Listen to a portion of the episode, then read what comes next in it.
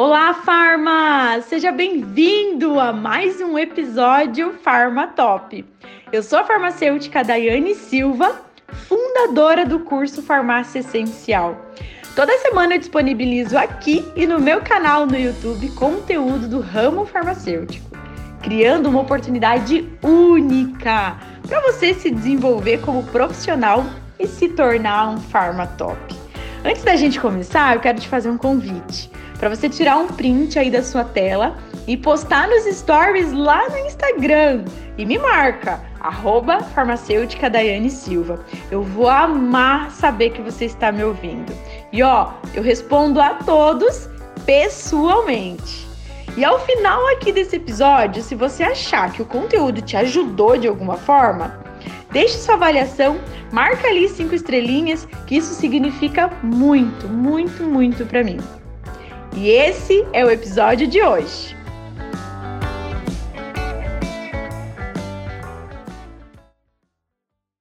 Risperidona é um medicamento que faz parte da portaria 344. Isso significa que para fazer dispensação precisa reter a receita.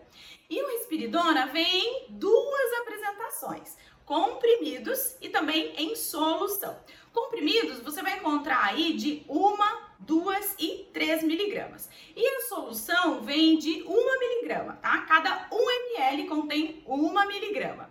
E ele é indicado para tratamento de esquizofrenia e também para outros distúrbios psicóticos. Além disso, também trata alguns sintomas como alucinação, distúrbios de pensamentos, delírios, agressividade, desconfiança, isolamento social e emocional, depressão, sentimento de culpa e ansiedade. E a risperidona é uma droga recomendada como primeira escolha para tratar a esquizofrenia. Isso porque ela tem mostrado menos efeitos extrapiramidais. E o que, que são esses efeitos extrapiramidais? Esses efeitos extrapiramidais são os movimentos musculares irregulares, os movimentos involuntários. E também estudos têm mostrado que essa vantagem acaba sendo perdida quando a dose de risperidona é utilizada muito alta. Outros efeitos colaterais comuns são tontura, rinite, ganho de peso e distúrbios menstruais.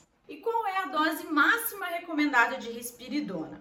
Então, a dose máxima que se recomenda é que seja 16 miligramas ao dia, porque não foram feitos estudos com uma dosagem maior, certo? Então, a dosagem máxima é essa. A dose inicial recomendada é de 2 miligramas ao dia, e a maioria dos pacientes acaba tendo um benefício de 4 a 6 miligramas ao dia.